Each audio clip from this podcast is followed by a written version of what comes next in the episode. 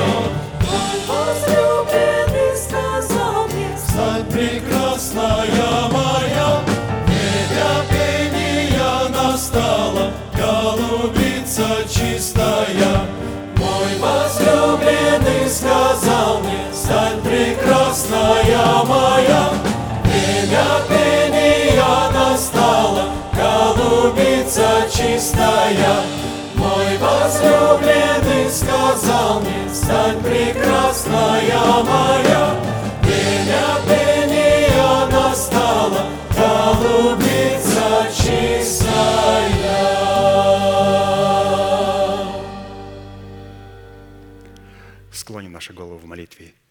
Дорогой Небесный Отец, во имя Иисуса Христа, мы благодарны имени Твоему Святому за вновь представленную привилегию – быть на месте, которое очертила десница Твоя для поклонения Твоему святому имени. И ныне позволь наследию Твоему во имя крови завета подняться на вершины для нас недосягаемые и сокрушить всякое бремя и запинающий нас грех. Да будут прокляты в этом служении, как и прежде, все дела дьявола, болезни, нищета, преждевременная смерть, демоническая зависимость, всевозможные страхи, депрессии, разрушения, косность, невежество – все это да отступит от шатров святого народа Твоего. И ныне встань, Господи, на место покоя Твоего Ты и ковчег могущества Твоего, и да облекутся святые Твои спасением Твоим, и да предстанут в радости пред лицом Твоим. Дай нам больше от Духа Твоего – пропитай нас Духом Твоим святым, позволь нам найти светлое лицо Твое. Мы благодарим Тебя, что это служение представлено апостолом Аркадием в Твои божественные руки, и мы молим Тебя, продолжай вести его рукой сильную и превознесенную. Великий Бог, Отец и Дух Святой. Аминь. Будьте благословенны, пожалуйста, садитесь.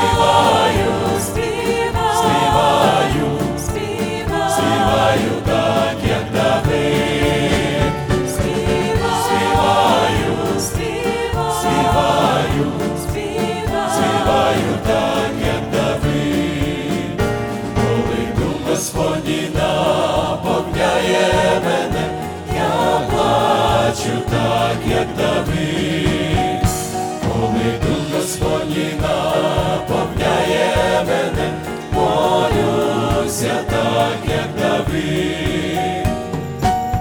я плачу, молюся, співаю так, как Давид. я плачу, молюся, співаю так, как. Давид.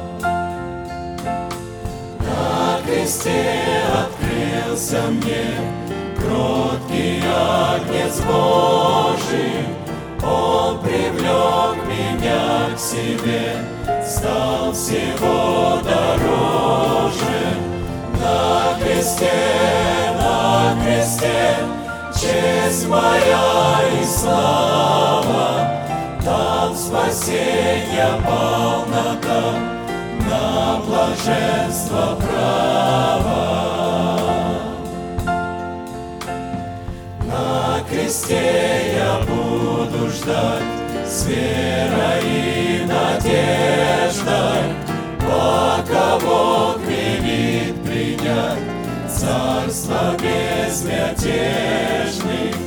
На кресте, на кресте, честь моя и слава, там спасение полнота, на благо блаженства права на кресте, на кресте, честь моя и слава, там спасение полнота на блаженство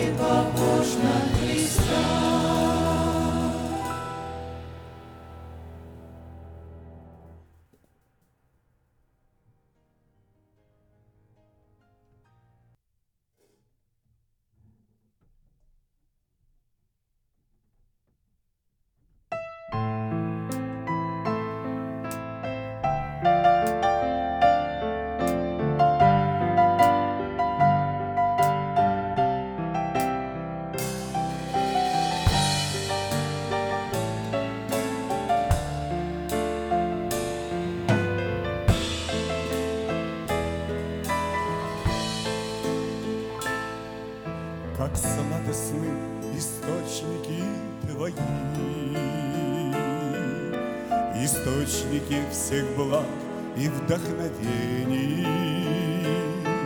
Господь, я признаюсь Тебе в любви, и это плод Твоих благословений. Поет мой дух от счастья поет.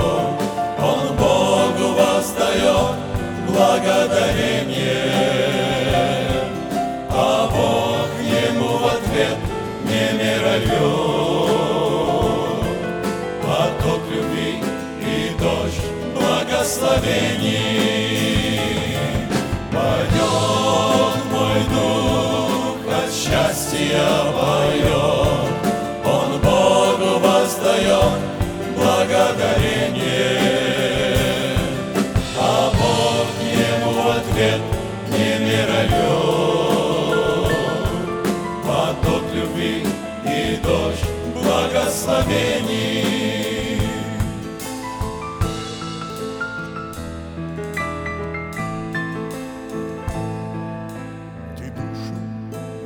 тобою наполняй, Шепча мне откровение на ухо. И сокрушай мне сердце, сокрушай дыханием Твоего Святого Духа.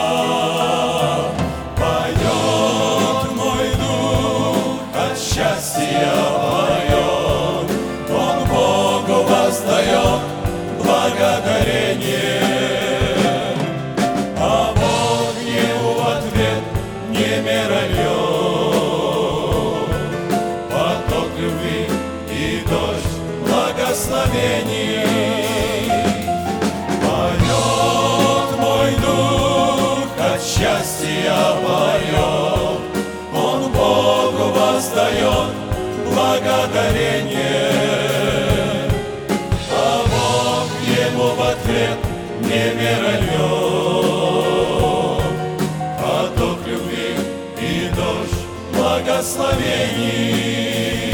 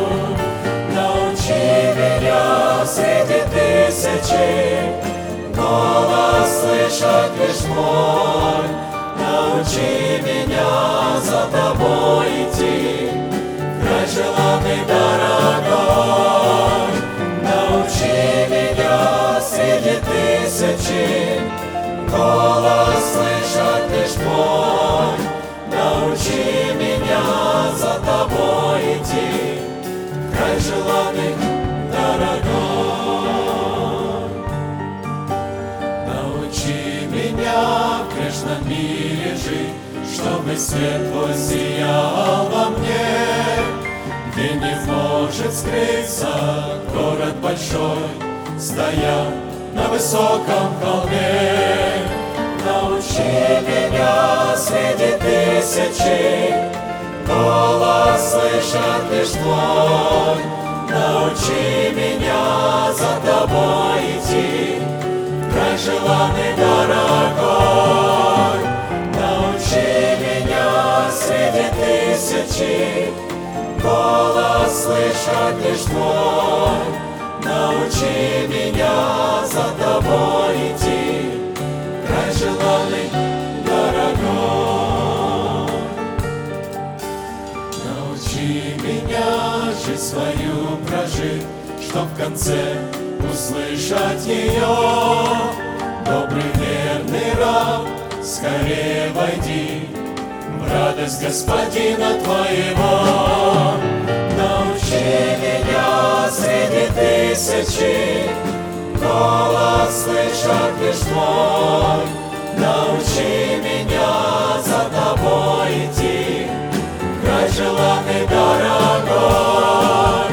Научи меня среди тысячи голос слышать лишь твой. Научи меня за тобой идти, край желанный дорогой. Научи меня среди тысячи голос слышать лишь твой. Научи меня за тобой идти, край желанный дорогой.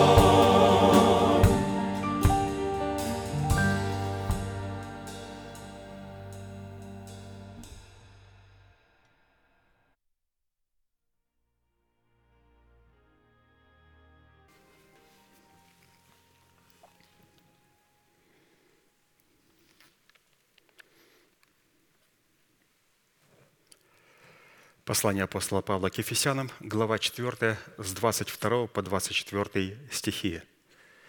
«Отложить прежний образ жизни ветхого человека и сливающего в обольстительных похотях, обновиться духом ума вашего и облечься в нового человека, созданного по Богу в праведности и святости истины.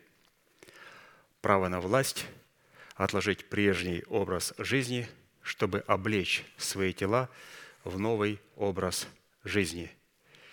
Это очень сильные слова. И особенно хотелось бы обратить внимание на первые два слова – право на власть. Под этим словом «власть» подразумевается помазание, что на это помазание необходимо получить законное право.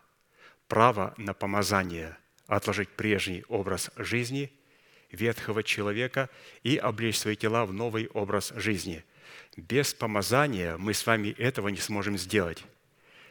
А чтобы получить помазание, необходимо получить законное право, потому что помазание – это елей. И обычно елей выливался на голову священника, царя и пророком, человеком, которого Господь делегировал для этого человека, и его помазывали на служение. Поэтому это очень сильные слова, и это на чем зиждется практически истина Слова Божия, что на помазание необходимо иметь законное право. Однажды, когда Христос учил в храме, подошли к Нему первосвященники и старейшины и сказали, «Какой властью ты это делаешь, и кто тебе дал эту власть?» Какой правильный вопрос – это не говорили невежды, это говорили люди, которые прекрасно знали Слово Божие, как они правильно задали вопрос.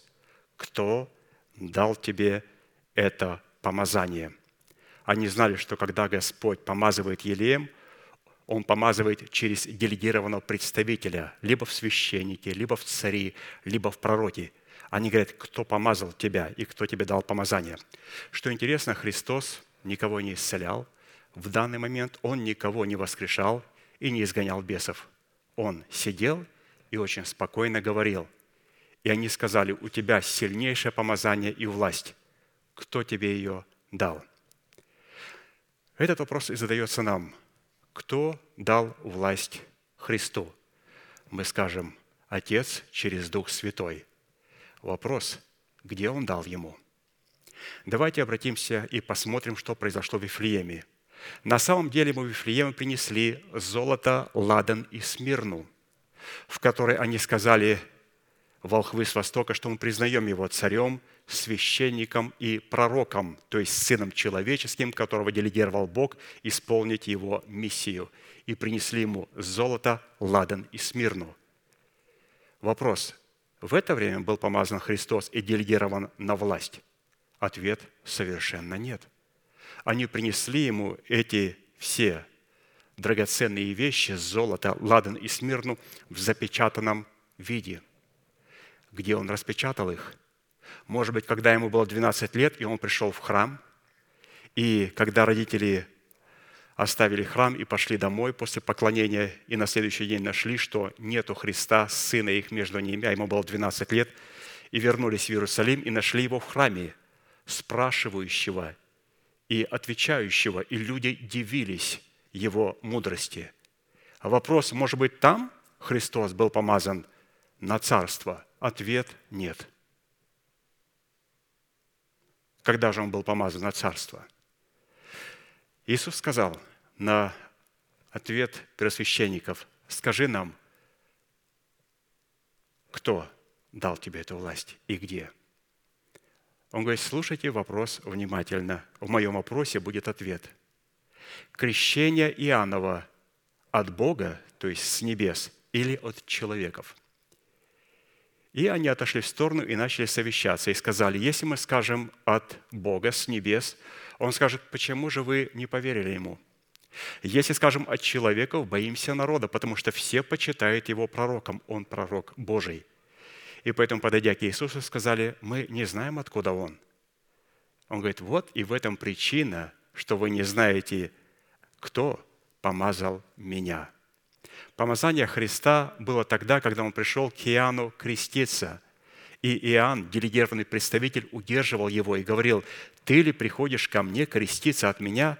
Ты знаешь, что я недостоин, наклонившись, развязать обувь твою».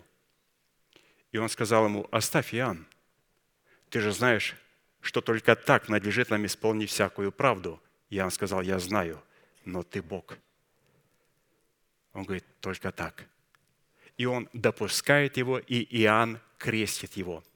И когда Иоанн крестил его, и он вышел из воды и начал выходить из воды, вдруг начал греметь гром, небеса. И голос громогласный, «Сей есть Сын мой возлюбленный, в котором мое благоволение». И люди сказали, это был гром. Другие сказали, нет, это был ангел с небес – и Иоанн увидел Духа Святого, вот это помазание и власть, которая сошла на Иисуса Христа и почила и пребывала на нем.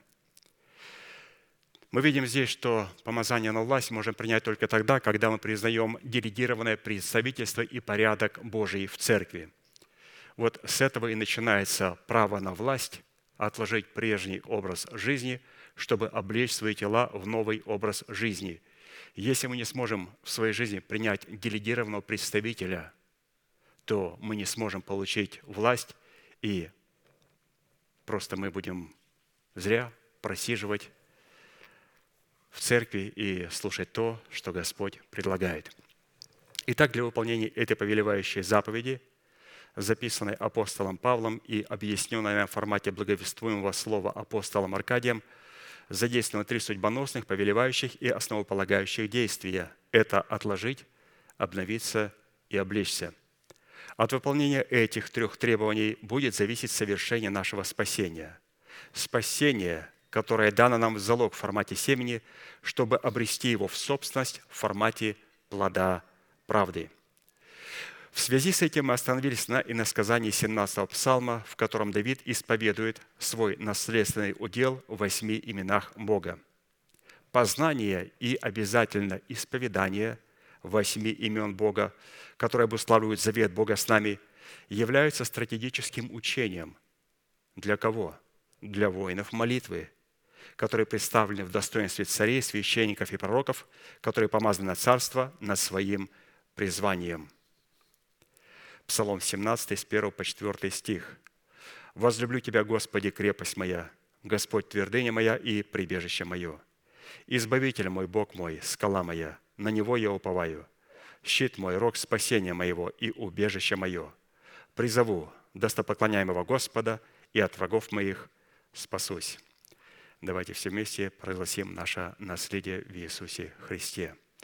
Господи, Ты крепость моя, Господи, Ты твердыня моя, Господи, Ты прибежище мое, Господи, Ты избавитель мой, Господи, Ты скала моя, Господи, Ты щит мой, Господи, Ты рог спасения моего, Господи, Ты убежище мое. Благодарению Богу за то, что Он в Иисусе Христе сделал нас достойными своих имен, а значит и своих характеристик. В определенном формате, насколько это позволил нам Бог, исходя, разумеется, из меры нашей веры, мы уже рассмотрели свой наследственный удел во Христе Иисусе в полномочиях пяти имен Бога. Это в достоинстве крепости, твердыни, прибежища, избавителя – и живой скалы, а поэтому продолжим рассматривать наш наследственный удел во Христе Иисусе в имени Бога, состоящего в достоинстве живого щита. Слово «щит» в Писании употребляется как «живая защита», которая возводится Писанием в достоинство оснащения воинов молитвы. И назначение такого живого щита призвано Богом заступать нас и защищать нас, как воинов молитвы, воинствующих в интересах воли Божьей. Как мы не раз неоднократно слышали, свойства и лексика в определении имени Бога щит, как и все предыдущие имена Бога Всевышнего, не могут быть найдены ни в одном из имеющихся словарей мира. Таким образом, быть нашим живым щитом для Господа определяется всеми составляющих. Это защищать и заступать нас от гнева Божия – это защищать и заступать нас от обольщения лукавого, это защищать и заступать нас от злого и клеветнического языка, это защищать и заступать нас от проклятия всякого рода болезней, это защищать и заступать нас от проклятия нищеты, это защищать и заступать нас от проклятия преждевременной смерти, и это защищать нас от суетной жизни, переданной нам от отцов. То есть здесь представлены два очень интересных глагола – защищать и заступать. Заступать – это практически он становится живым щитом передо мной. Ведь можно по-разному защитить, защитить. Человек кричит, помогите, помогите мне. Ну, можно взять круг и бросить. Лови! Или же сейчас я в полицию позвоню. Бог никогда не бросает круг и никогда не звонит в полицию. Ключевые слова «Он защищает», когда Он нас заступает – он, как живая защита, живой щит, становится прямо передо мной, не звонит ни в полицию и не бросает никакой круг. Если я тону, он прыгает за мной и протягивает руку и поднимает меня, как он однажды поднял Петра. Обратите внимание, он живая защита. Он защищает как? Когда он нас заступает. То есть он становится сам как живая защита – между мной и моими врагами. Вот эту картину, святые, нам необходимо а, постоянно не забывать, что когда нам кто-то угрожает, вот кто-то угрожает нам, мы должны понимать, что между нами и этими людьми, будут это беззаконные, нечестивые люди, бандиты, стоит Бог, живая защита. Ну вот просто представь, что между нами и этими людьми, которые а, нам представляют определенную опасность, стоит живая защита. Поэтому, когда мы это знаем и когда мы это видим, мы будем совершенно спокойны, совершенно спокойны в Господе Иисусе Христе. Итак, как и в предыдущих именах Бога, призванных являться уделом нашего спасения, нам необходимо будет рассмотреть четыре вопроса, которые помогут нам познать суть нашего наследия в имени Бога щит. Первое. Какими определениями и свойствами Писание наделяет имя Бога в назначении Его славного имени щит? Второе. Какое назначение в роли нашей защиты Бог отвел в Писании для себя и какую роль возложил на нас? Третье. Какие условия необходимо нам выполнить, чтобы дать Богу основания, позволить нам войти в неисследимое наследие Его имени в достоинстве живого щита нашей веры? И четвертое. По каким признакам – следует испытывать самого себя, а не рядом сидящего, на предмет того, что мы действительно сработаем нашей верой с верой Божьей в достоинстве Его имени щит. Итак, мы с вами продолжаем рассматривать вопрос третий. Давайте еще раз прочитаем его. Это какие условия необходимо выполнить, чтобы во Христе Иисусе дать Богу основание ввести нас в неисследимое наследие своего имени в достоинстве нашего живого щита.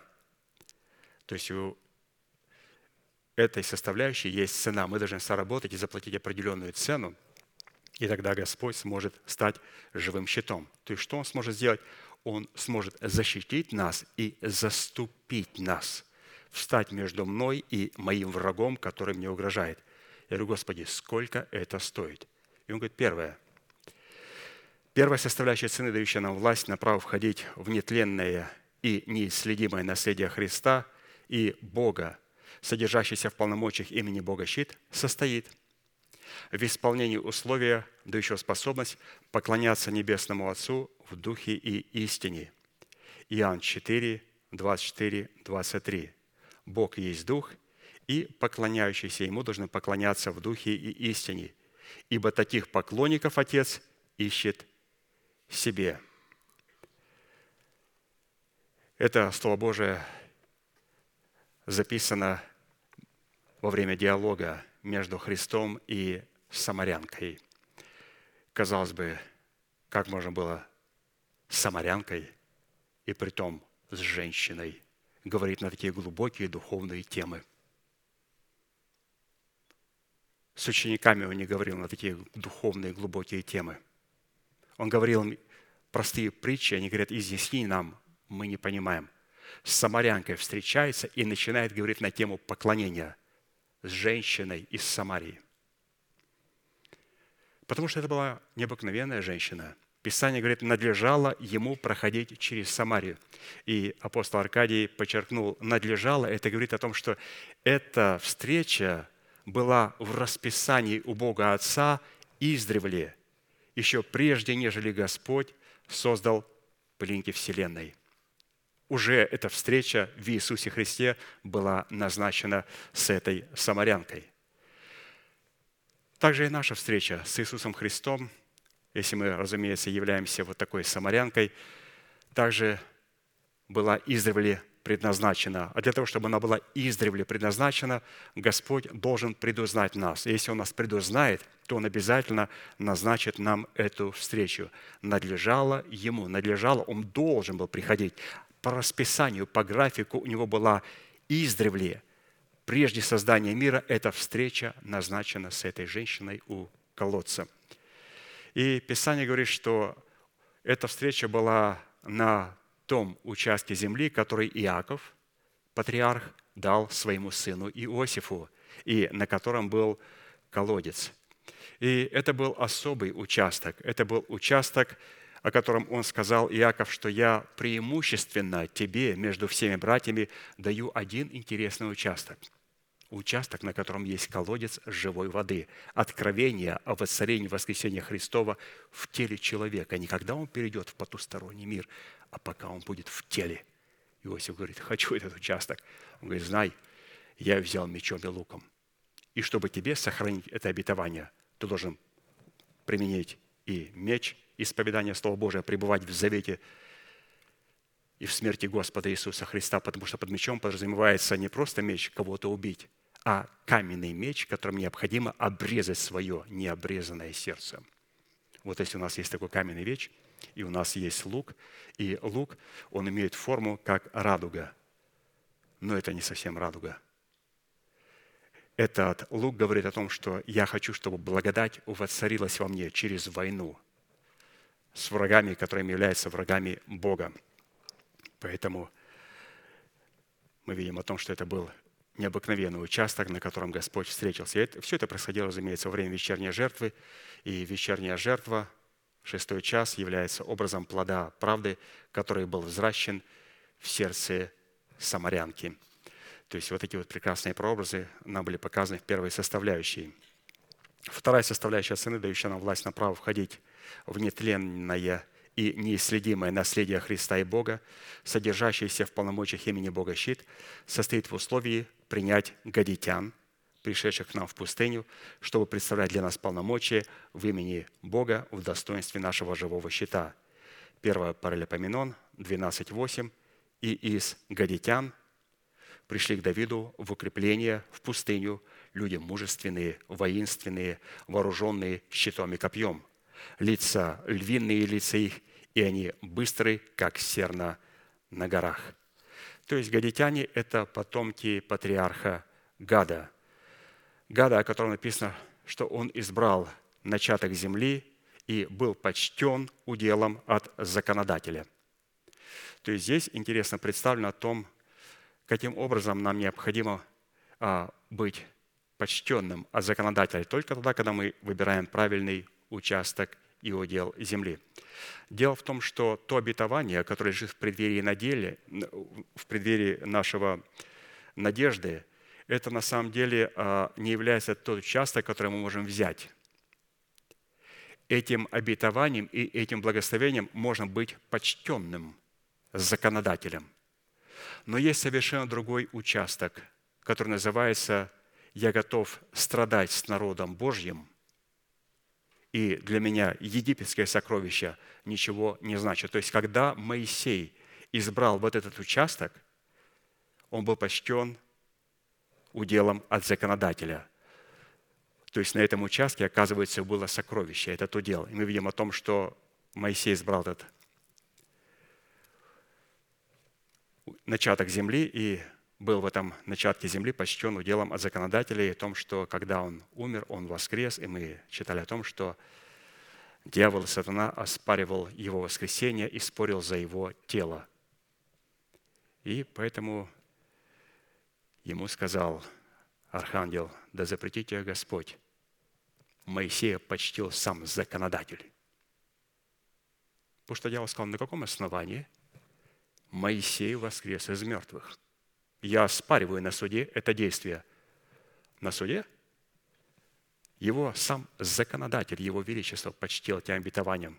Почему? В Писании написано, почему. Когда человек избирает себе начаток земли – и этот начаток земли, я готов страдать вместе с народом Божьим за истину, то за это Господь обязательно почтит его уделом.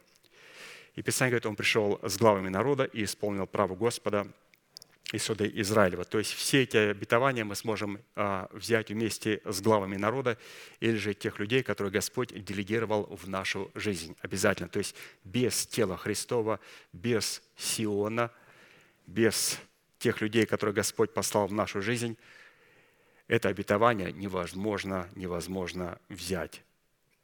То есть мы читаем о том, что Гад пришел с главами народа и исполнил правду Господа и суды с Израилем.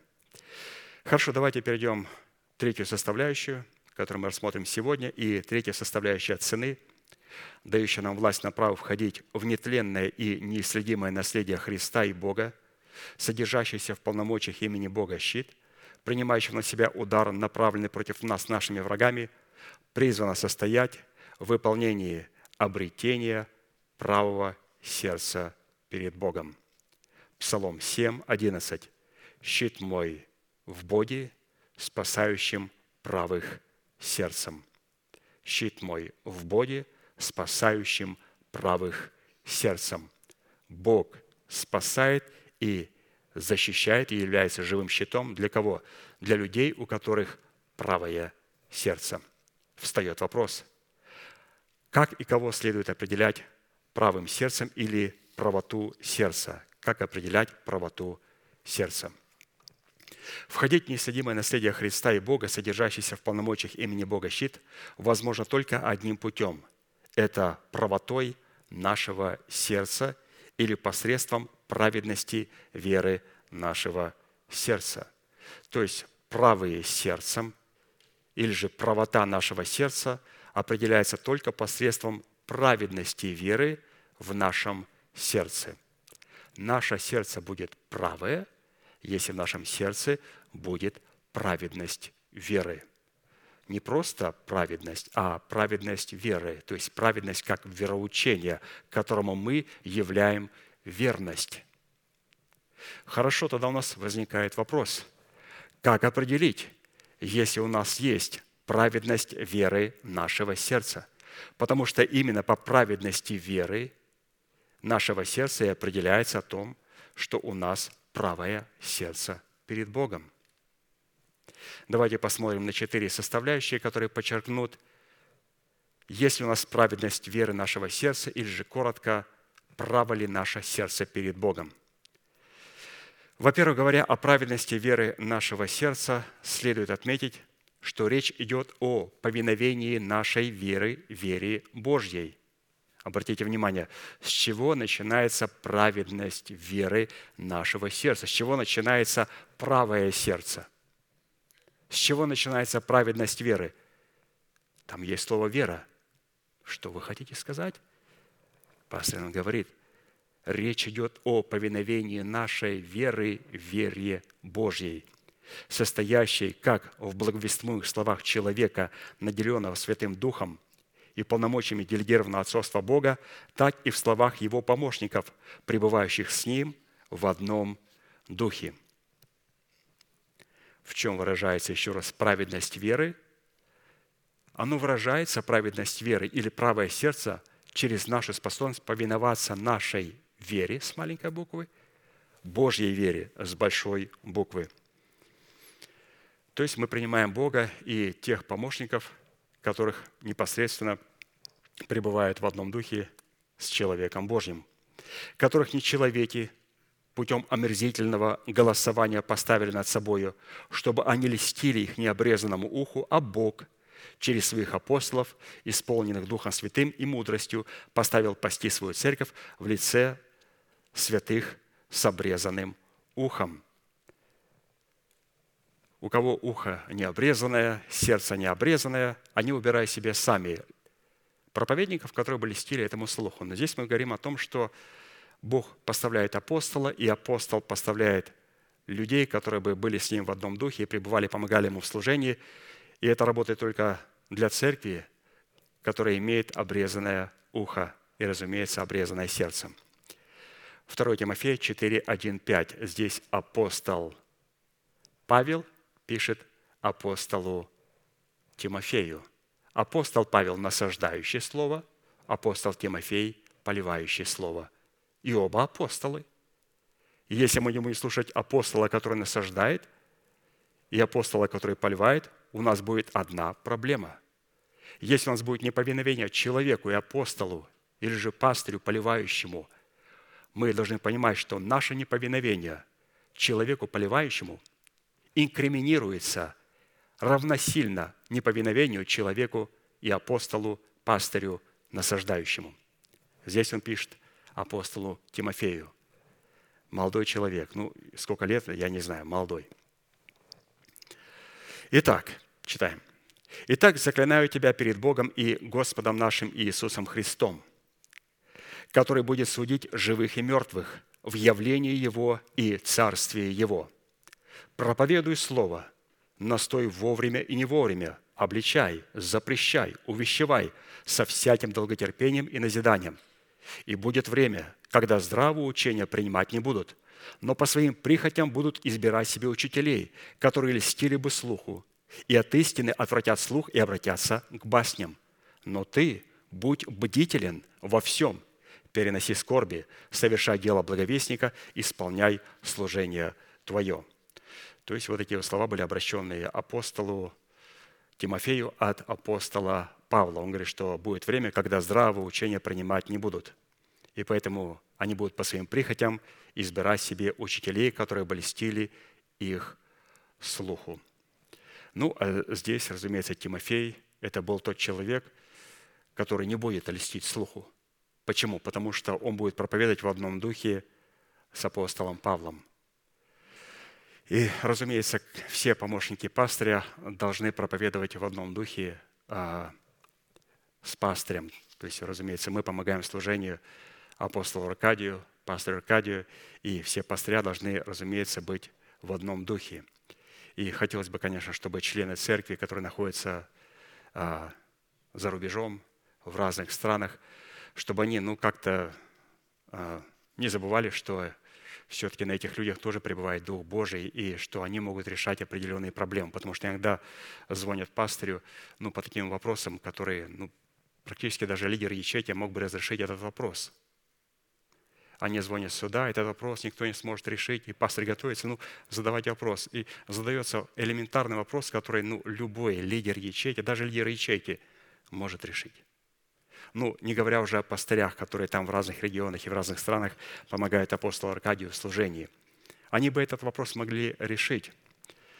Поэтому мы должны понимать, что если у нас правое сердце, и чем определяется правое сердце, это когда я принимаю человека насаждающего и человека поливающего.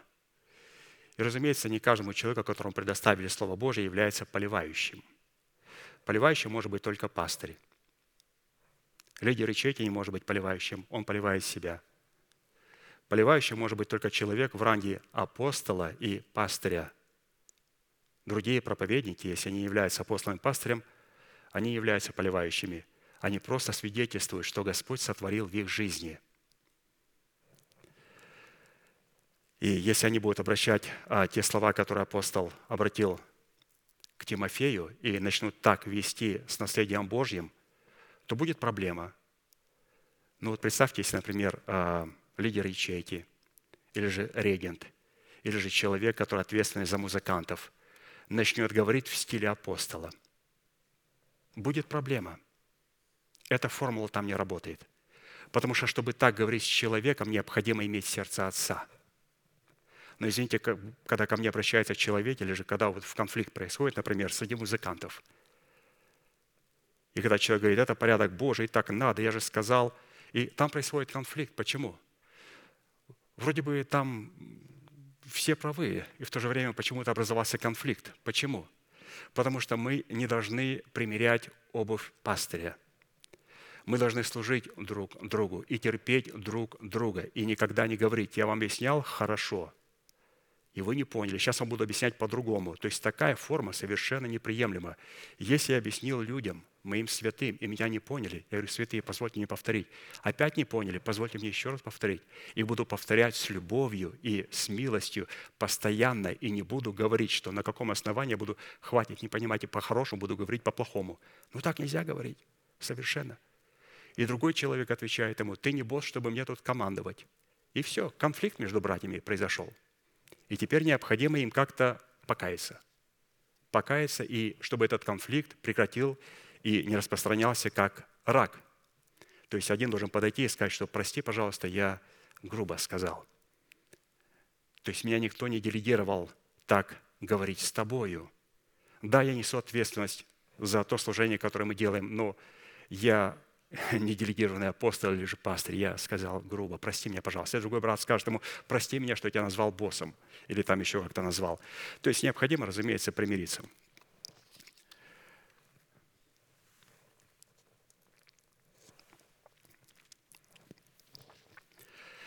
Вот это была первая составляющая, которая из четырех, которая показывает, что такое правое сердце – во-вторых, продолжаем рассматривать правое сердце. Что такое правое сердце? Правое сердце – это праведность веры. Во-вторых, составляющая праведности веры нашего сердца, дающая Богу основание в достоинстве своего имени щит, принимает на себя удар, направленный против нас нашими врагами, будет обнаруживать себя в любви к Богу, состоящей в исполнении Его заповедей и в ненависти ко злу и злодеям, творящим злом. Давайте посмотрим, где это записано. Псалом 96, 10, 12. «Любящие Господа, ненавидьте зло. Он хранит души святых своих. Из руки нечестивых избавляет их. Свет сияет на праведника, и на правых сердцем веселья. Радуйтесь, праведные, о Господе, и славьте память святыни Его». То есть здесь говорится о праведных сердцем. Ненавидеть зло в злодеях, носителей этого зла, означает являть святость, которая будет выражать себя в разрыве всяких отношений с нечестивыми и беззаконными людьми, которые поддерживают нечестивых. Писание, кстати, говорит, 1 Коринфянам 15, 33, 34. «Не обманывайтесь, худые сообщества развращают добрые нравы. Отрезвитесь, как должно, и не грешите. Ибо к стыду вашему скажу, некоторые из вас не знают Бога. Разрыв отношений со злодеями в лице нечестивых и беззаконных людей в сердце народа Божьего – это произведение суда правды, который останавливает язву в среде народа Божьего, что вменяется нам в праведность в роды и роды, как написано о Финиесе, что восстал Финиес и произвел суд. И остановилась язва, и это вменилось ему в праведность, в роды и роды вовеки. То есть здесь мы продолжаем в этой второй составляющей рассматривать, что такое правое сердце. Вот эта вторая составляющая говорит правое сердце, которое всегда выражает себя в праведности веры, выражая себя в ненависти ко злу.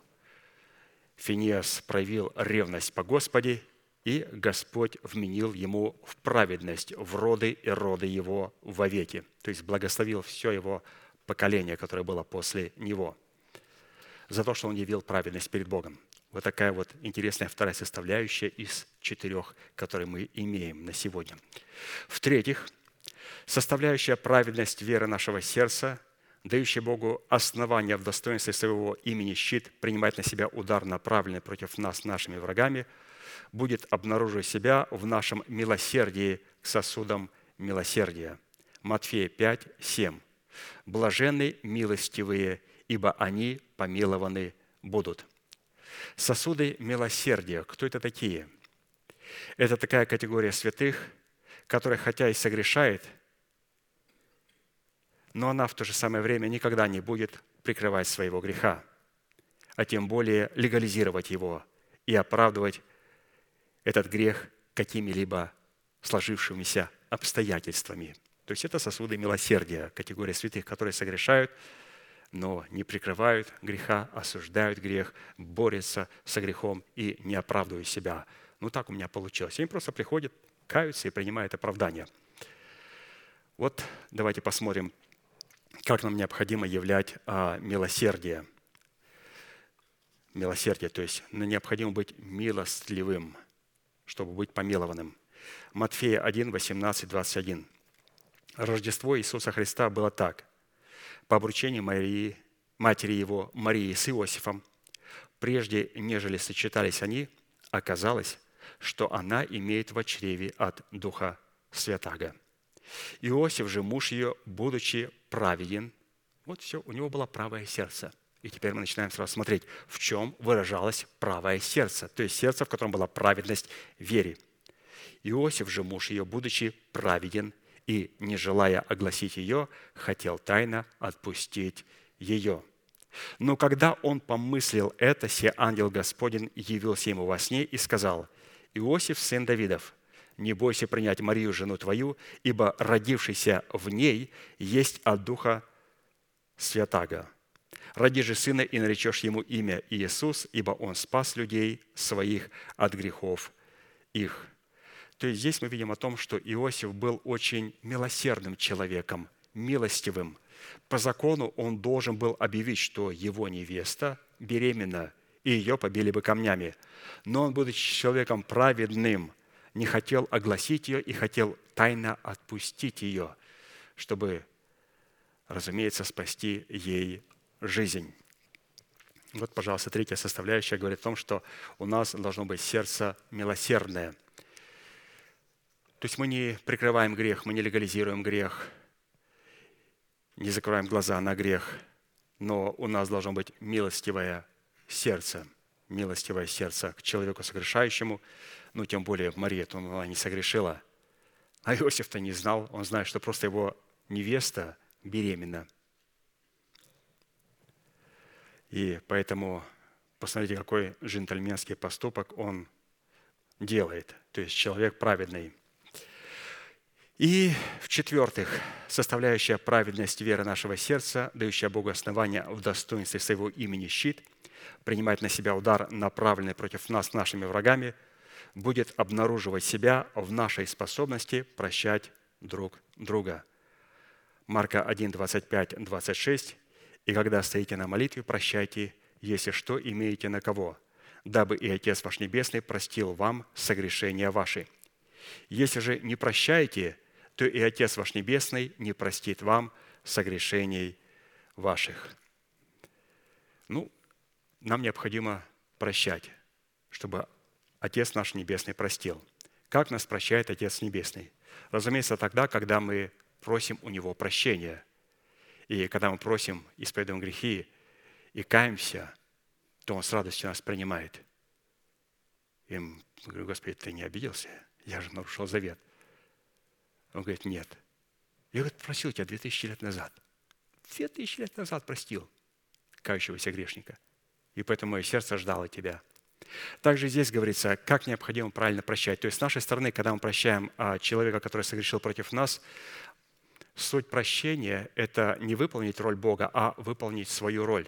Наше прощение – это просто поставить запятую, запятую, после которой Господь может поставить свою точку – и наша запятая заключается в том, что когда меня обидел человек, а надо обязательно удостовериться, что меня обидел человек.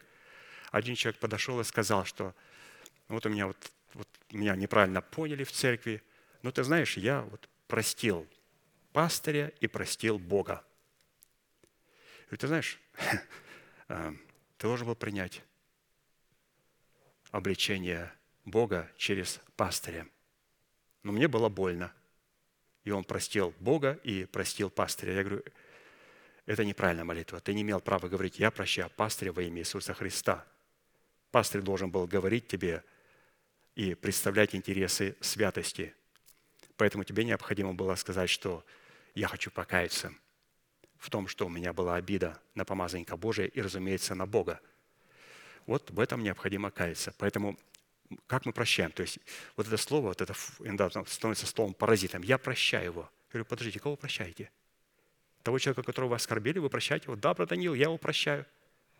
Его не надо прощать, перед ним надо будет покаяться. Перед ним надо будет покаяться. Не надо тут бросать этими фразами «я прощаю во имя Иисуса Христа». Надо перед ним покаяться. Вы оскорбили его. Или человек виновен. Ну, хотя бы один процент и был виновен. Ну, говорит, не один, а 49 а он 51. Ну, даже если один процент виновен, то все равно уже виновен. Вот. Поэтому я говорю, что всякий раз, когда нас обличают, и нам кажется, да не нужен мне этот елей. Я говорю, слушай, у тебя есть хотя бы какая-то сфера, где бы этот можно было бы использовать елей? Писание говорит, пускай обличает меня праведник. Это лучший елей для головы моей, который никогда не повредит мне. Ну, намазали мне вот, крем, вот сюда крем. Я говорю, да у меня нормальные руки. У тебя нету? Как пяточки у тебя сухие? Ну, помашь пяточки, и все, беру пяточки, смазываю все пяточки. Понимаете, когда меня обличают, я никогда не говорю, что на каком основании вы неправильно меня поняли. Я говорю, Господи, Ты дал мне и лечь из помазанника Божия, как Анна. Ведь Он сказал Анне, пойди протрезвись. Сколько ты будешь пьяную приходить в храм Божий? И она говорит, помазанник Божий, я жена, скорбящая духом. И он говорит, это голубица. И он сказал, да исполнит Господь твое прошение. И она забеременела Самуилом. Он ее обличил, и она посмотрела, что можем помазать. Есть сухие пяточки? Есть. Ну, надо помазать сухие пяточки. Если ручки у нас хорошие, надо пяточки или что-то еще помазать. Там ручку можно помазать, шейку. А, всегда или драгоценный елей, оно никому никогда не мешало. Его надо будет просто использовать в правильном направлении. Поэтому, святые, мы должны это понимать, что когда мы должны каяться, когда должны прощать. Разумеется, когда мы прощаем, мы говорим, Господь, мы, я прощаю этого человека и избавляюсь от обиды. Я не буду мстить. Потому что до тех пор, пока мы мстим, то мы говорим, что я судья, я мститель, и начинаю исполнять роль Бога. То есть Господь никогда не будет действовать, когда мы Ему мешаем. Но когда мы говорим, Господь, я прощаю, то есть я не хочу мстить за себя, но передаю суд Тебе, и если человек придет и покается, то я его с легкостью прощу. И, по крайней мере, это даст тебе возможность поработать с этим человеком, чтобы мы могли с ним примириться. И, разумеется, если этот человек, я за него несу ответственность, например, это мой сын или моя дочь, которые согрешили, то одной запятой недостаточно совершенно недостаточно. Две запятые. Почему? Потому что Господь может поработать так с этим человеком, с моим сыном или с моей дочерью, что потом я буду плакать в носовой платок. Поэтому нужно две запятые. Поэтому первое я говорю, Господь, я прощаю мою дочь, во имя Господа Иисуса Христа. И второе, мы берем эту вину на себя и говорим, Господи, я прошу Тебя милости Твоей для сына моего и для дочери моей. Да будет благословенна милость Твоя в жизни ее. Позволь ей увидеть. То есть когда мы несем ответственность за человека, разумеется, нам необходимо поставить две запятые. Первое, я, Господь, передаю весь суд Тебе, избавляясь полностью от горечи и от обиды. И второе, да будет благословенна милость Твоя для дочери моей. Все. Теперь Господь говорит, хорошо, я понял, я буду говорить с ней в формате милости. Это очень важно. Потому что у Бога есть два формата. Он может поговорить так, что потом будем долго очень плакать. Зачем нам это? Зачем нам зря расточать свои печали? Поэтому надо правильно обращаться к Господу. Вот мы с вами посмотрели, э, святые, каким образом Господь определяет а, правых сердцем. Правых сердцем. Вот эти четыре составляющие, которые определяют, что у нас есть праведность веры в нашем сердце. Итак, следующий вопрос. Какими критериями, характеристиками следует испытывать само себя на предмет того, что мы обладаем правым сердцем – Давайте посмотрим. Исходя из откровений Писания, одной из составляющих правого сердца, дающего Богу основания в достоинстве своего имени щит, принимает на себя удар, направленный против нас нашими врагами, он будет обнаруживать себя в храме нашего тела в весело горящем светильнике. Притча 13.9. «Свет праведных весело горит, светильник же нечестивых угасает». Свет праведных весело горит – это очень важная фраза. То есть мы говорим, сейчас мы рассмотрели четыре составляющие, которые говорят о праведном человеке. И мы можем сказать, вы знаете, у меня все это есть. У меня все эти четыре составляющие есть. И тогда пастор говорит, давайте посмотрим по признакам. Что если у нас все эти четыре признака есть, то у нас будет светильник, который будет весело гореть. Свет праведных весело горит. Фраза «свет праведных весело горит» – свидетельствует о наличии в духе праведного человека плода непорочной радости, которая является свойством и атмосферой, обуславливающей в недрах нашего духа порядок Царства Небесного в формате плода дерева жизни, взращенного в едеме нашего сердца, в которое облечен наш дух, пришедший в меру полного возраста Христова. И вот и написано об этом древе, об этом плоде. Галатам 5, 22, 23. «Плод же Духа, любовь, радость, мир, долготерпение, благость, милосердие, вера, кротость, воздержание. На таковых нет закона. То есть мы видим радость. То есть это Царство Небесное, которое было взращено в плоде древа жизни. Таким образом, в составляющей цены правого сердца, дающей нам власть на право входить в нетленное и неследимое наследие Христа и Бога, содержащийся в полномочиях имени Бога щит – это условие радоваться в Боге, радоваться о Боге и радоваться Богом. Псалом 27, 7. «Господь, крепость моя и щит мой, на Него уповало сердце мое, и Он помог мне, и возрадовало сердце мое, и я прославлю Его песенью моею». В данном месте Писания под сердцем имеется в виду дух человека, относящийся к его вечной, пребывающей и нетленной сущности, которая, несмотря на то, что возрастает и совершенствуется в Боге, в то же самое время никогда не может стать ветхой или постареть. Наш дух возрастает, совершенствуется, но никогда не может стать старичком или старушкой. Дух человека, как и его тело, обладает зрением, слухом, обонянием, осязанием, развлечением вкуса и реакцией на жару и холод, но только в духовной невидимой сфере. А посему дух человека может скорбеть и печалиться там, где человек радуется и упивается собственным успехом и властью, и, напротив, радоваться там, где человек скорбит и печалится, как написано, «И при смехе иногда болит сердце, и концом радости бывает печаль». Причина такой неадекватности исходит из того, что возрожденный от нетленного семени слова дух человека – находится в постоянном противоборстве со своей плотью, в которой он временно проживает и которая ограничивает его возможности.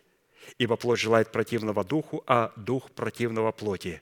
Они друг другу противятся, так что вы не то делаете, что хотели. Галатам 5.17. А посему то, от чего радуется наша плоть, не обязательно будет радоваться и дух. Да и определения радости, испытываемые духом по отношению к плоти, абсолютно будут различны и несовместимы. Земная радость выражает себя в ощущениях душевной и эмоциональной сфере человека, в его приподнятом настроении от испытываемых человеком земных наслаждений, за которыми человек следует и от которых человек зависит, как от наркотика – в силу чего вся индустрия всего мира в основном направлена на развлекательные мероприятия, в которых человеку не было бы возможности и времени задуматься о скоротечности как своей жизни, так и всего с ним происходящего. В то время как плод непорочной радости, обуславливающий праведный дух человека, состоит в дисциплине обновленного ума и мудрого сердца – который разумными и волевыми усилиями контролирует свои эмоции, повелевает им и ведет их за собою в направлении исполнения интересов Божьих. В Писании свойства и смысл, заключенный в плоде непорочной радости, предписывается в молитве как заповедь, как повеление, как неуклонное предписание и как неотложный военный приказ. При этом следует сразу отметить, что с одной стороны – проявление непорочной радости в молитве во всех случаях является прямым результатом того, каким является сам молитвенник по состоянию своего непорочного сердца. А с другой стороны, всегда следует отличать земную или обыкновенную радость от плода непорочной радости, которая по своему свойству является сверхъестественной, так как имеет свои корни, свой источник и свое происхождение в Боге в то время как земная радость имеет свои корни, свой источник и свое происхождение в тленной плоти человека, или же в естественной сфере человека, представленной в его удовлетворенных желаниях и в его приподнятых эмоциях. В силу этого эти два свойства и два рода радости являются диаметрально противоположными – противоборствующими и взаимно исключающими друг друга, как по роду своего происхождения, так и по роду своего проявления. То есть у земной радости и у непорочной радости есть свое происхождение и свое проявление. И они разные. Учитывая этот фактор, тот радости, который человек отдает предпочтение – становится господствующим в его естестве. И если мы отдаем предпочтение земной радости, то она, с одной стороны, становится мерилом наших отношений с Богом, а с другой стороны, она получает основание подавлять и угнетать радость неземную, призванную обуславливать праведное сердце человека. Если же мы будем давать предпочтение непорочной радости, которая содержится в нашем праведном сердце – то тогда она будет мерилом наших отношений с Богом. То есть, обратите внимание, наша радость – это наше мерило отношений с Богом. И поэтому, если у меня земная радость, то это то мерило, через которое я начинаю определять отношения с Богом. У меня что-то с Богом не в порядке. Почему? Я себя чувствую нехорошо. Друг, ты же праведник – а ну что, праведник такого не может делать? Нет. Человек, у которого правое сердце, человек, у которого есть правильность веры, эта правильность веры определяется через радость. И радость в двух форматах. И какой из этих двух форматов, как пастор Аркадий пишет, является мерилом наших отношений с Богом. Оно определяет, насколько мы праведные в Боге – у нас праведность от закона или праведность по вере в Боге. Праведность по мере – это когда я не чувствую тем, что я свои отношения с Богом, тем, что я чувствую, или что-то мне там кажется, или там привиделось, или приснилось. Совершенно другие мерила. Однако, в отличие от земной радости, подавляющей непорочную радость праведного сердца, эта небесная радость не будет никогда подавлять и угнетать радость земную, но, напротив, будет уравновешивать ее, развивать ее и вести ее за собою в правильном направлении. Например, 70 учеников возвратились с радостью и говорили, «Господи, и бесы повинуются нам о имени Твоем». Он же сказал им, «Я видел сатану, спадшего с неба, как молнию. Се даю вам власть наступать на змей и скорпионов и на всю силу вражью, и никто не повредит вам. Однако тому не радуйтесь, что духи вам повинуются, но радуйтесь тому, что имена ваши написаны на небесах». То есть он моментально перенаправил их радость. Почему? Почему Иисус не сказал, Господи, бесы повинуются? Он говорит, слава Богу, слава Богу, братья, поблагодарим Господа. Он говорит, друзья, вы не тому радуйтесь. Я же вам дал эту власть, поэтому они вам повинуются. Радуйтесь, что имена ваши записаны на небесах. То есть он моментально их перевел а, в параметр и измерения праведного сердца. Как совершенно незначительно, чуть-чуть отрегулировал. Они уже дали давать крен, крен, крен, тут, тут, тут, тут, тут, тут, тут, обратно на мою колею. Вот, вот это, вот это, вот это праведное сердце. Радуйтесь тому, что имена ваши записаны. Обратите внимание, радость мне казалось, что, ну, что ну, радость, радость. А это не просто а, плод нашего духа или же плод, который приносит древо жизни, а это через радость, это мерило всего, святые. Радость – это мерило всего. Поэтому нам необходимо изучать, что здесь говорится о радости. Читаем дальше.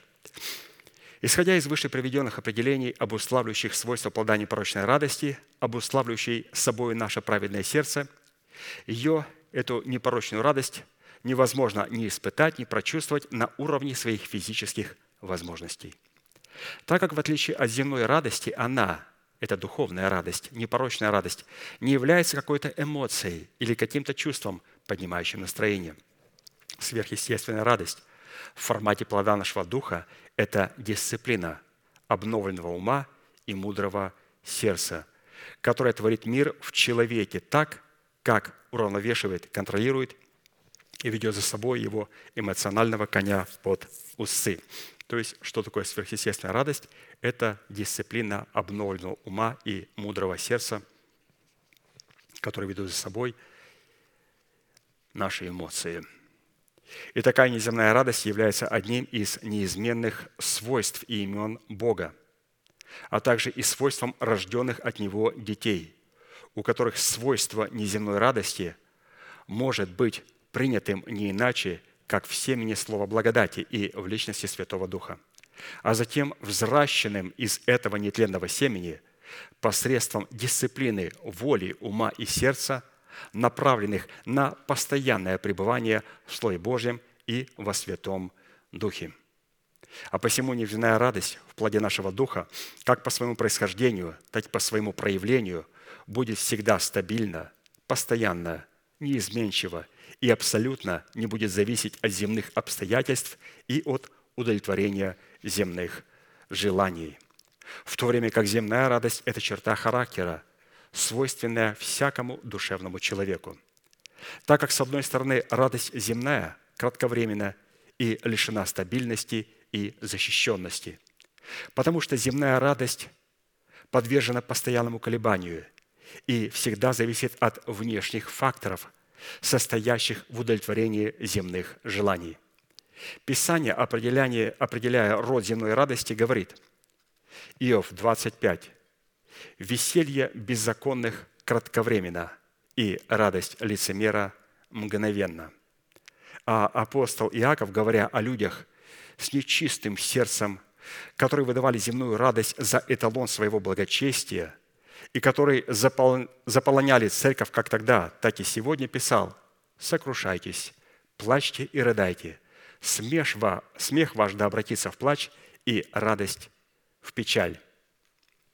Это определение указывает на то, что результатом земной радости и земного веселья, которое душевные христиане предпочитают радости неземной, Бог однажды приведет на суд – Екклесиаст 11.9 написано, «Веселись, юноша, в юности твоей, и да вкушает сердце твое радости в дни юности твоей, и ходи по путям сердца твоего, и по видению очей твоих, только знай, что за все это Бог приведет тебя на суд». В связи с этим мы неоднократно утверждали, что, исходя из определений Писания, неземная радость определяется и выражается в любви к правде, выраженной в поисках Царства Божия, с единовременной ненавистью к беззаконию и его носителям. Евреям 1.9. «Ты возлюбил правду и возненавидел беззаконие, посему помазал тебя Божий Бог твой елеем радости, более соучастников твоих». Таким образом, дисциплина елея радости как цена, дающая основание Богу стать между нами и нашими врагами в полномочиях живого щита, принимающего на себя смертельный удар, направленный против нас нашими врагами, призвана помочь нам раскрыть и познать в своей сути вечно сущную тайну Бога. Учитывая, что дисциплина непорочной радости – это результат нашей соработы с именем Бога щит, принимающего на себя всякий род проклятия, направленные против нас нашими врагами, и что под такой непорочной и что плод такой непорочной радости призван обнаруживать себя только в молитве и только через молитву, которая отвечает требованиям времени и устава, то составляющая свойства плода непорочной радости, взрачной в едеме нашего мудрого сердца, как условие, дающее Богу являть себя в имени щит, будет обнаружить себя в одном из славных имен Небесного Отца в имени радость. Псалом 42, 4. «И подойду я к жертвеннику Божию, к Богу радости и веселья моего, и на гуслях буду славить Тебя, Боже, Боже мой». То есть здесь Господь называется Богом радости. Подойду к жертвеннику Божию, к Богу радости. То есть это одно из его имен, и, разумеется, мы, как с вами знаем, что не только одно из его имен, а все его имена обладают его характеристиками. То есть он называется Богом радости, и это является его характеристикой, и его характеристика – это непорочная радость. Вот мы каждый раз а, в конце провозглашаем манифест и говорим, чтобы нам предстать перед Тобою в непорочной радости. И вот сегодня как раз мы а, вот разбираем вот эту непорочную радость. То есть есть земная радость, есть порочная радость. То есть порочная радость – это радость, которая есть у беззаконных и нечестивых, которую Господь ненавидит. Есть земная радость. Ну, земная радость, когда что-то у нас хорошо. Ну, это-то неплохо радоваться, это нормально радоваться.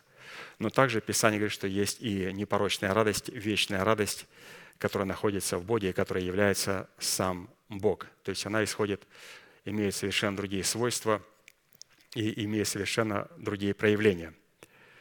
Давайте продолжим дальше рассматривать и посмотрим на следующую составляющую свойства плода непорочной радости, обуславливающее наше праведное сердце, которое дает Богу основание, являясь в имени живого щита.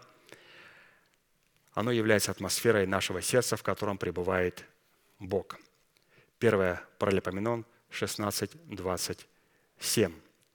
Слава и величие пред лицем Его, могущество и радость на святом месте Его.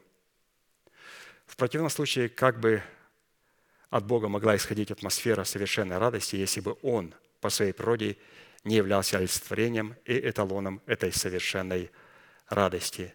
То есть радость может проявлять себя на святом месте Его – то есть связано с определенным конкретным местом.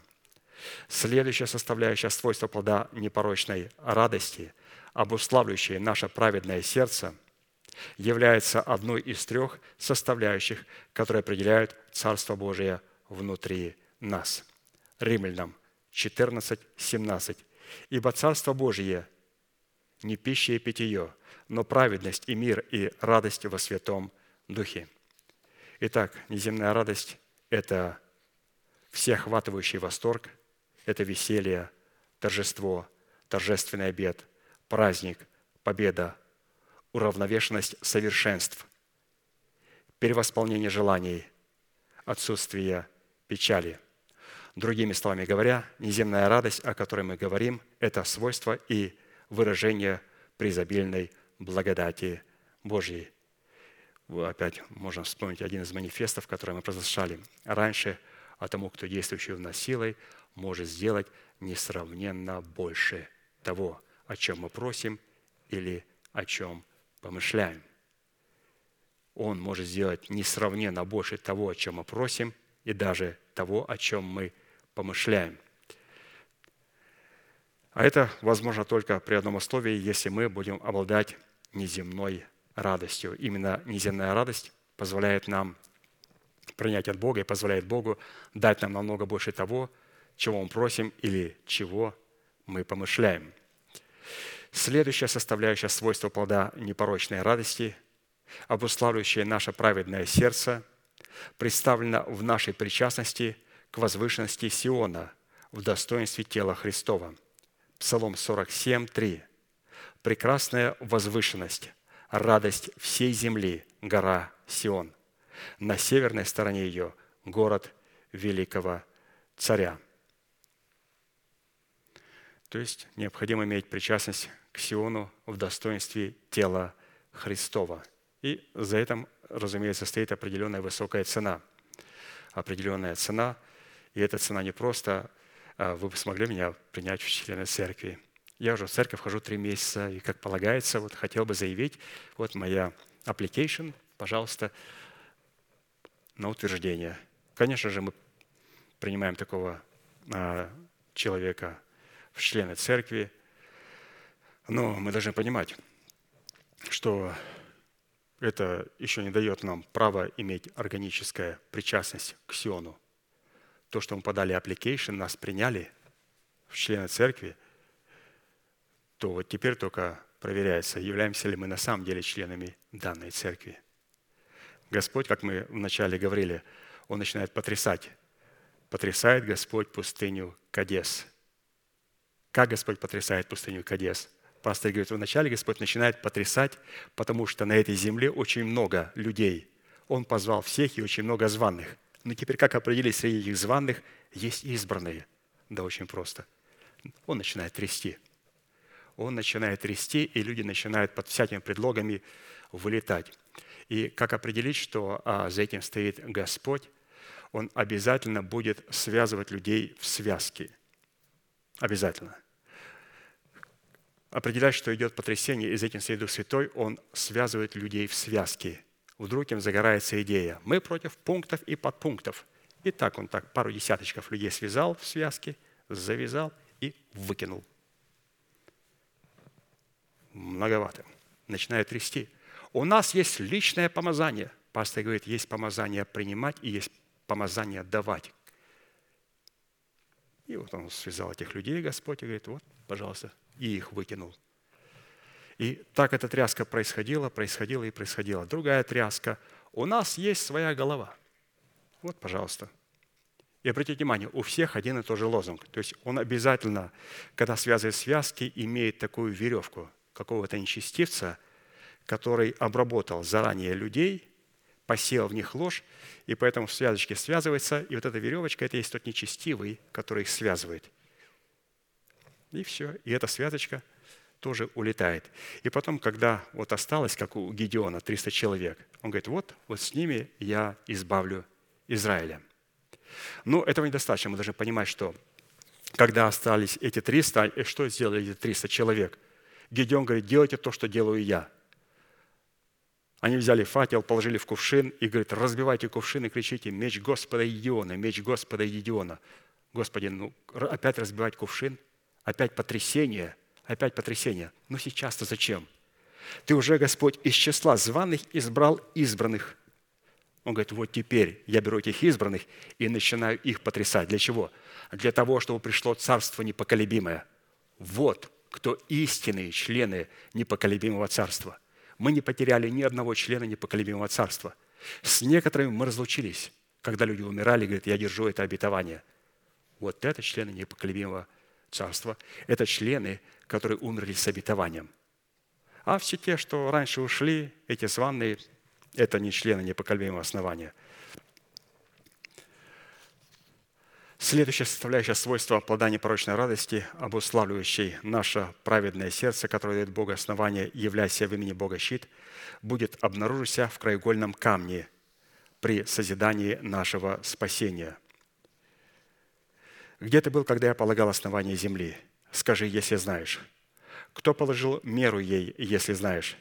И кто протягивал по ней верфь? На чем утверждены основания ее? Или кто положил краеугольный камень ее? При общем ликовании утренних звезд, говорится о святых утренние звезды, когда все сыны Божии восклицали от радости.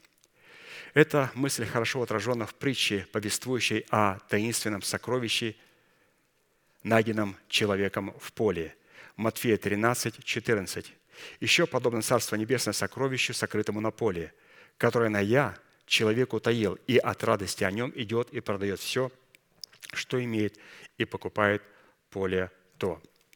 То есть, когда мы находим краеугольный камень, вот эту истину, вот это учение, оно определяется через нашу плату. А человек платит цену только тогда, когда он обладает радостью. Вот что здесь говорится. Он нашел сокровище, которое было сокрыто на поле, он его утаил, то есть положил его в сердце очищено от мертвых дел, и от радости идет и продает все. То есть что такое продавать? Я умираю для своего народа, а для дома своего отца, который постоянно притыкается на истине Слова Божия, и для своих собственных расливающих желаний. То есть я продаю все. Почему? Потому что я имею радость. Господь положил свой краеугольный камень в моем сердце, и я имею эту радость. Следующая составляющая свойства плода непорочной радости, обуславливающей наше праведное сердце, является для нас подкреплением Божьим в предмете праздника Песах. Неемия 8.10. «И сказал им, пойдите, ешьте тучное и пейте сладкое, и посылайте части тем, у кого ничего не приготовлено, потому что день сей свят Господу нашему. И не печальтесь, потому что радость перед Господом – подкрепление для вас». То есть Пасха Господня, хлебопреломление – это время радости, но не время печали. Мы должны радоваться. Следующая составляющая свойства плода непорочной радости – обуславливающей наше праведное сердце, она будет соблюдать или же хранить нас от падения. Опять же, наш манифест, Иуда 1,24, «Могущим же соблюсти вас от падения и поставить перед славою своей непорочными в радости». Порог в радости – это пятно, изъян, нечистота. Человек, не избавившийся от такого порока, как в радости, так и в других своих характеристиках, не будет допущен к причастию нового и святого Иерусалима, как написано, и не войдет в него, то есть в Иерусалим, ничто нечистое, и никто, преданной мерзости и лжи, а только те, которые написаны у Агнца в книге жизни. Вот, пожалуйста, насколько важно обладать непорочной радостью, то есть радость, в которой нет порока – а посему от присутствия элемента неземной радости в молитве будет зависеть не только наше настоящее, но и наше будущее. Второзаконие 28, 47, 48. «За то, что ты не служил Господу Богу твоему с весельем и радостью сердца, при изобилии всего, будешь служить врагу твоему, которого пошлет на тебя Господь в голоде и жажде, и наготе, и во всяком недостатке. Он возложит на шею твою железное ярмо – так, что измучит тебя. Почему? Потому что мы не хотели служить Господу с весельем и с радостью. Теперь Господь говорит, ну, тогда будешь служить своему врагу. Поэтому, святые, мы должны как-то радоваться и благодарить Бога за то, что мы имеем. За то, что мы имеем, мы должны благодарить постоянно Бога. Ведь что такое проклятие нищеты? Писание говорит, Он заступил и защитил нас от проклятия нищеты. Проклятие нищеты – это не тогда, когда я не могу позволить себе то, что я хочу. Нет. Проклятие нищеты – это когда я могу позволить себе все, только что захочу, и при этом у меня нет радости. Это проклятие нищеты. Я могу позволить себе все. И со мной 99.99 людей на планете Земля обменяется жизнью, готовы поменяться судьбами, и при этом я недоволен – мы должны это понимать, святые. То есть нам необходимо служить Господу в веселье и радости сердца для того, чтобы нам не служить врагу нашему. Следующая составляющая в назначении плода непорочной радости, определяющая праведность нашего сердца, она призвана являться для нас сверхъестественным целебным свойством. Вот, пожалуйста, святые, кому нужно исцеление? Читаем. Притча 17, 22. «Веселое сердце благотворно, как врачество, а унылый дух сушит кости. Веселое сердце благотворно, как врачество». То есть необходимо обладать а, неземной радостью. Да даже к врачам, когда подходишь, говорят, что вы говорите позитивное. Даже просто, даже врачи. Ну, даже, даже, неземная рад, даже, даже земная радость, она может исцелять людей. Вот люди, когда болеют, э, люди, когда вот приходят в больницу, говорят, ну вы говорите позитивное, говорите позитивного вашему сыну. Не надо отбивать ему руки, надо говорить, что у тебя ничего не получается, ты, ты больной или так далее. Он говорит, вы же убиваете его.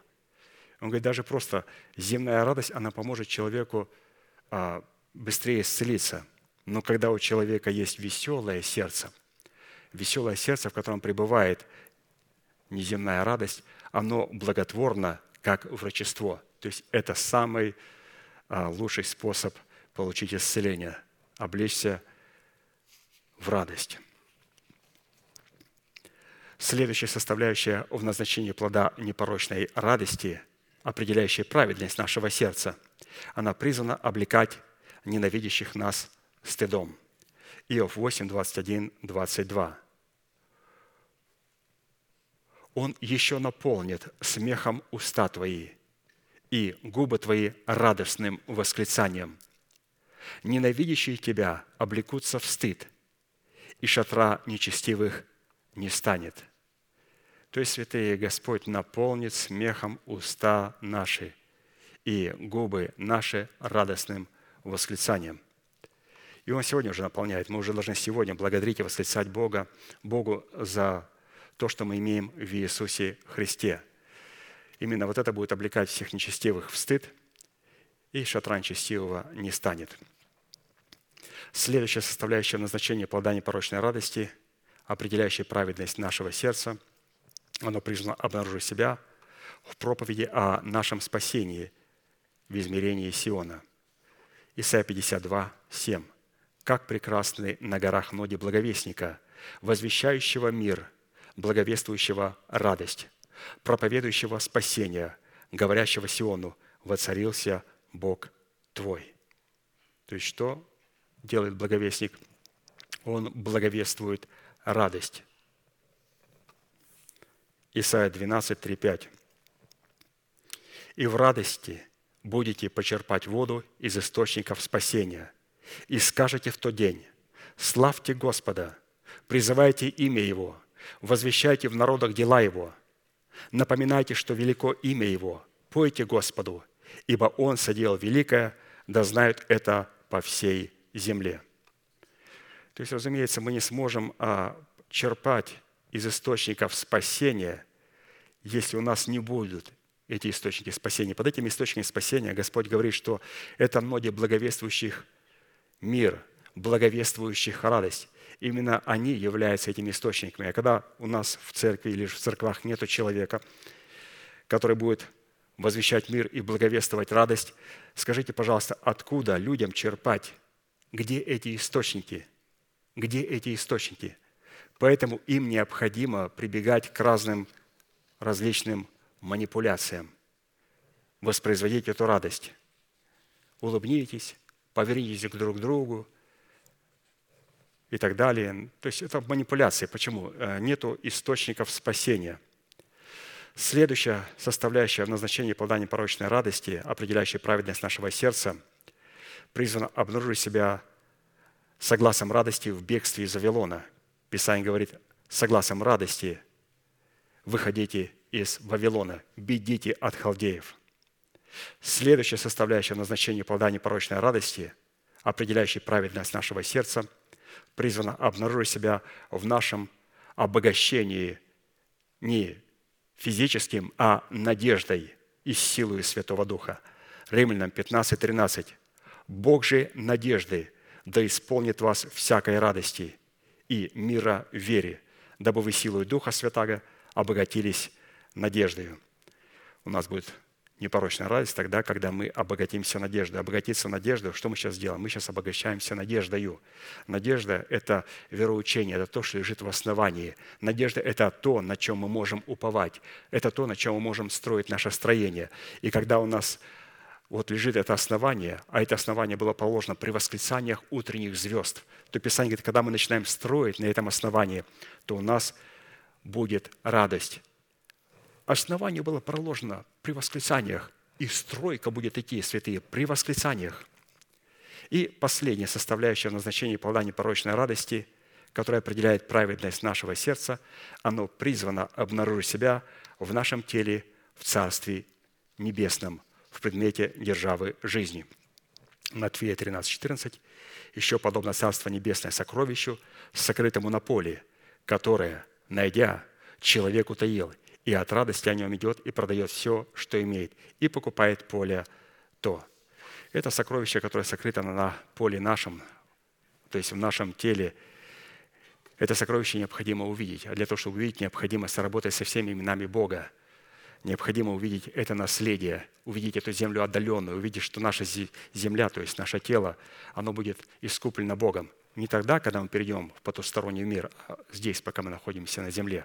У нас есть надежда это, и мы будем благодарить за это Бога. Будем, пожалуйста, молиться.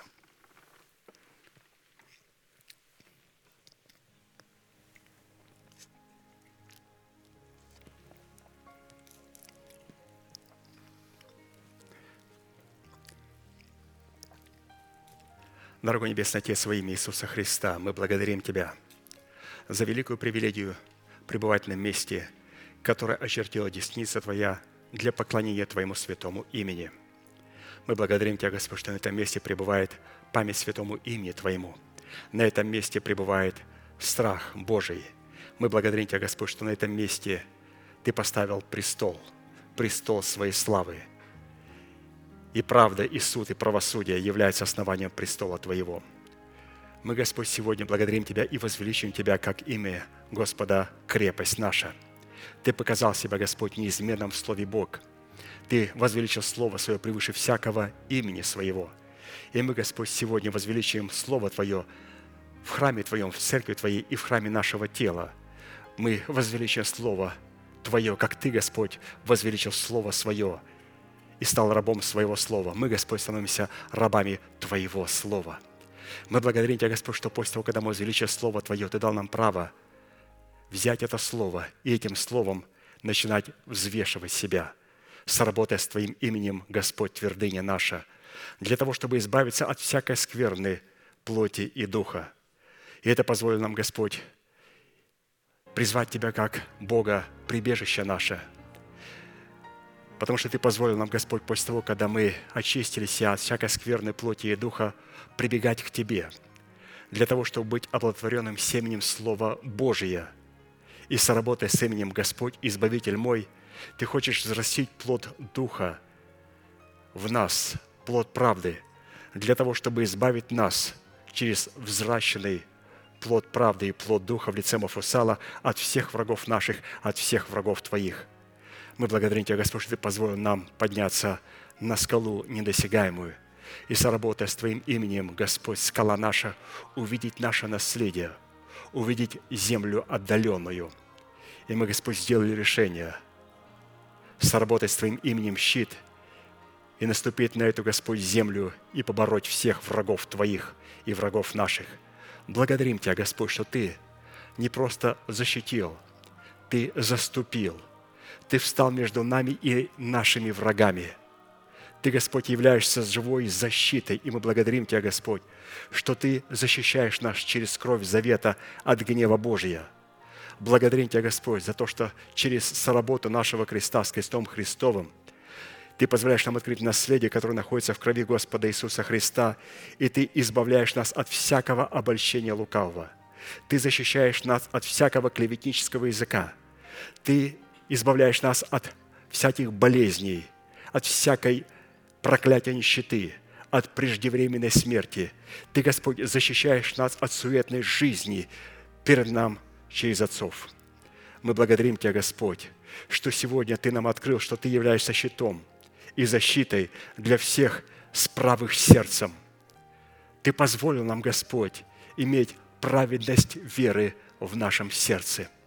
Ты позволил нам быть с правым сердцем. И мы благодарим Тебя, Господь, что свет праведных весело горит, как светильник. Мы, Господь, радуемся. Мы радуемся на этом святом месте. Мы радуемся, Господь, что Ты сегодня на этом святом месте положил свой краеугольный камень при восклицании, Господь, утренних звезд. Мы радуемся, Господь, и восклицаем, и благодарим Тебя за краеугольную истину, за Твое учение и за Дух Святой, открывающий значимость этой истины. Мы благодарим Тебя, Господь, что мы сегодня можем подойти к Твоему жертвеннику и к Богу радости. Благодарим Тебя за Дух Святой, Дух радости – Благодарим Тебя, Господь, за ноги благовестников, которые сегодня благовествуют нам мир и возвещают нам, Господь, о Твоей радости.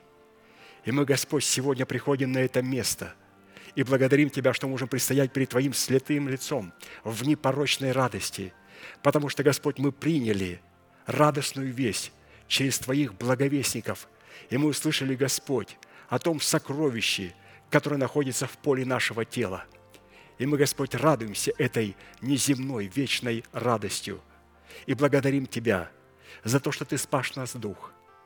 Ты спас нашу смертную душу и облег своим воскресением наше тленное тело.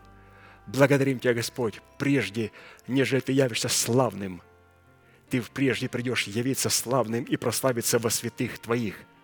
И потом для святых Твоих Ты явишься славным в день онный – и заберешь их себе. Мы ожидаем, Господь, того часа, когда в преддверии надежды Ты явишься в телах святых Твоих.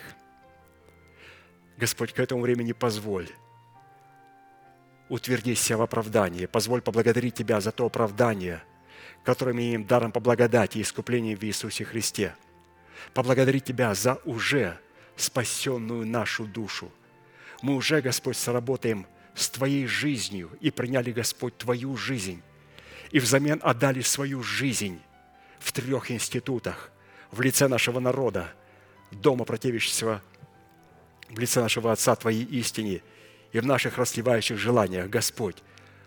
Мы разменялись судьбами, мы приняли, Господь, Твою жизнь, и мы стали странниками-пришельцами для этой земли, но стали свои Тебе, Господи, и называем Тебя Отец наш Небесный – и стали сограждане святым. Благодарим Тебя, Господь, за эту великую радость. Благодарим Тебя, Господь, за благовестников Твоих. Благодарим Тебя за нашего пастыря, через которого Ты нам, Господь, раскрыл эти драгоценные истины. Ты позволил нам, Господь, сегодня увидеть эту нетленную радость, неземную радость. И, Господь, она стала достоянием нашего сердца.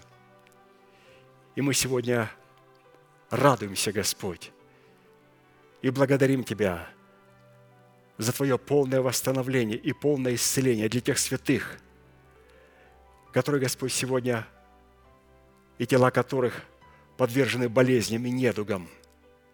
Мы, Господь, благодарим, что в Иисусе Христе мы обладаем неземной радостью. Благодарим Тебя, Господь, что ранами Твоими мы исцелились. Мы принимаем, Господь, Твое исцеление. Мы благодарим за него и радуемся Твоему святому имени. Благодарим Тебя за нашу судьбу. Благодарим Тебя, Господь, за Твой Сион, за то место, на котором Ты являешь и открываешь нам суть Твоей радости. Благодарим Тебя, Господь, за Твоих посланников, за тех святых, которые находятся на этом месте, что мы стали сограждане им. Мы ожидаем, Господь, того часа, когда ты будешь возвещать нам радость и слова радости через нашего пастыря. Мы верим, Господь, что этот час очень близок, чтобы могли радоваться одним, одной радостью, утешаться одним утешением на этом месте. Мы благодарим Тебя, Господь, и да будет благословенна Твоя милость и Твоя премудрость на этом святом месте. Мы прославляем Тебя, наш великий Бог, Отец, Сын, Дух Святой. Аминь. Отче наш, сущий на небесах, да святится имя Твое, да придет царствие Твое, да будет воля Твоя и на земле, как и на небе. Хлеб наш насущный, подавай нам на каждый день, и прости нам долги наши, как и мы прощаем должникам нашим. И не веди нас в искушение, но избавь нас от лукавого, ибо Твое царство и сила и слава во веки. Аминь.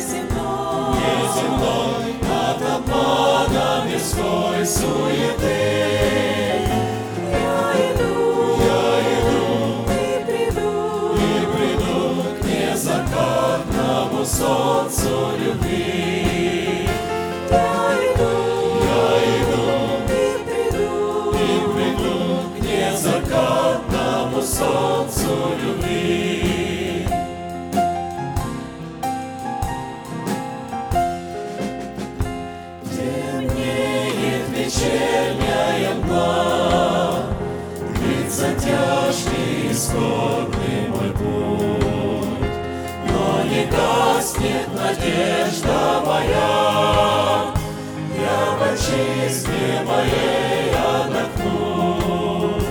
Край родной, неземной, От обмана мирской суеты.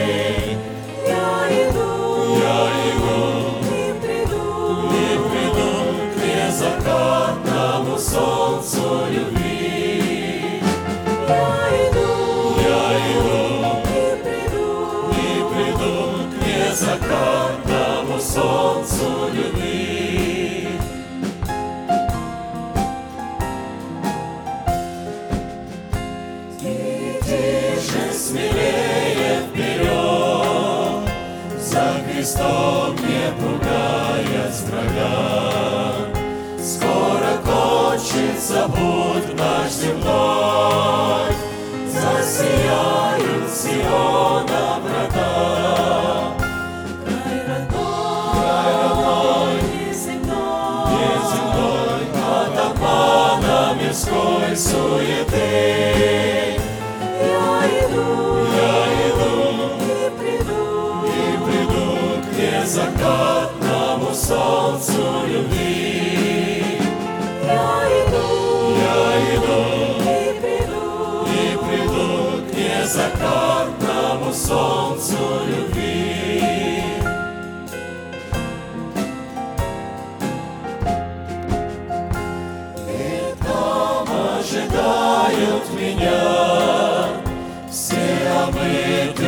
Кровью Христа.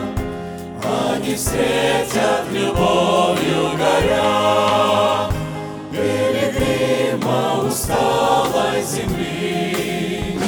Край родной, неземной, От обмана мирской суеты.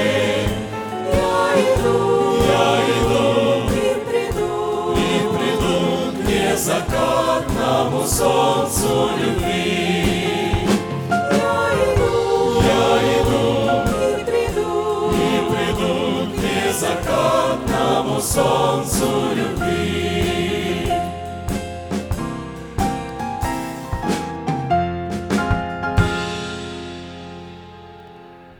Закончим нашей неизменной манифестацией, могущим уже соблюсти нас от падения и поставить перед славою Своею непорочными в радости. единому, премудрому Богу, Спасителю нашему, через Иисуса Христа, Господа нашего, слава и величие, сила и власть, прежде всех веков, ныне и во все веки. Аминь. Служение наше закончено. Следующее собрание будет сегодня, молитва бдения, а также утреннее молитвенное собрание и общее богослужение с 12 до 2. Будьте благословены в ваших жилищах и в пути вашем. И, как пастор говорит, можете приветствовать друг друга. Благодарю вас. Благодарю вас.